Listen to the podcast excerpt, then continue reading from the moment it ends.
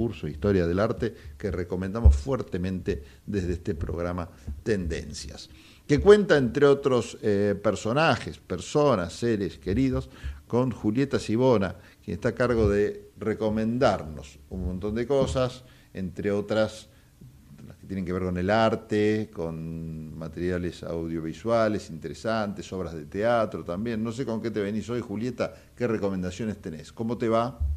Hola Pablo y equipo, espero que estén todos muy bien por allá. Bueno, yo casi a punto de viajar, pero quería dejar de participar dentro del programa y dejarles mis recomendaciones como todas las semanas.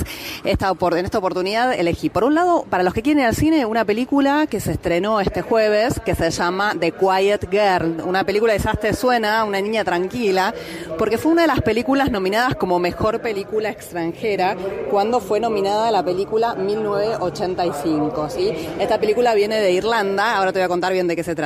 La otra mm, este, propuesta que les traje es una serie que se estrenó recientemente en Netflix, que se llama Medicina Letal, una miniserie como para verla bastante atrapante, vamos a hablar de esta serie, y también para los más cinéfilos, hoy comienza Doc Buenos Aires, un, este, ciclo justamente de documentales que se va a estar realizando, por un lado, en la sala Lugones, por otro lado, en la sala Mario Sofici, estoy en, en DAC, justamente, eh, en la calle Vera, y Malavia, eh, y también tiene una sala virtual, así que vas a poder ver Doc Buenos Aires y ver ahí toda la programación. Pero bueno, vayamos por parte. The Quiet Girl, eh, como te decía, es una película que estuvo nominada como mejor película extranjera, pasó medio sin pena ni gloria, igual que EO, que también se estrenó esta semana, curiosamente, que es la historia del, de este burro y, cómo ve la humanidad vista desde los ojos de este burro.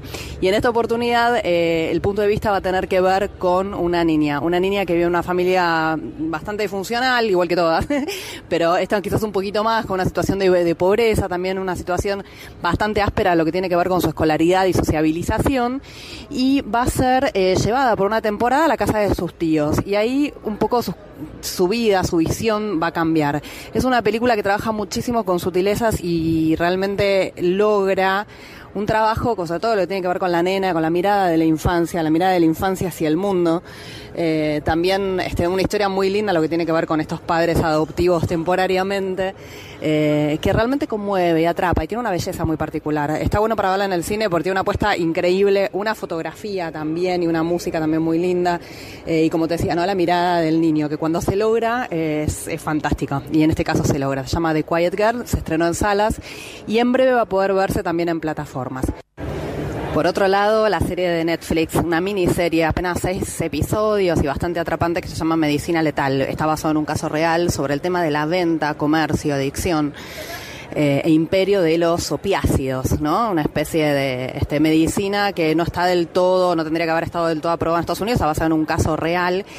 Eh, y lo interesante para mí de esta serie, no solamente que es atrapante, está basado en un caso real, que aborda temas que tienen que ver con la industria farmacéutica, con el tema de las adicciones de los enfermos y también eh, otro tipo de consumo, las complicidades de poderes, bueno, este, farmacéuticas, incluso la enfermedad misma, sino que está contada desde los distintos puntos de vista. Y eso hace muy rico. Está contado desde el punto de vista de la investigación, desde el punto de vista de los protagonistas y, empresarios que comercializaron y abusaron de esta sustancia socialmente y comercialmente, eh, desde el punto de vista de los adictos y de los enfermos.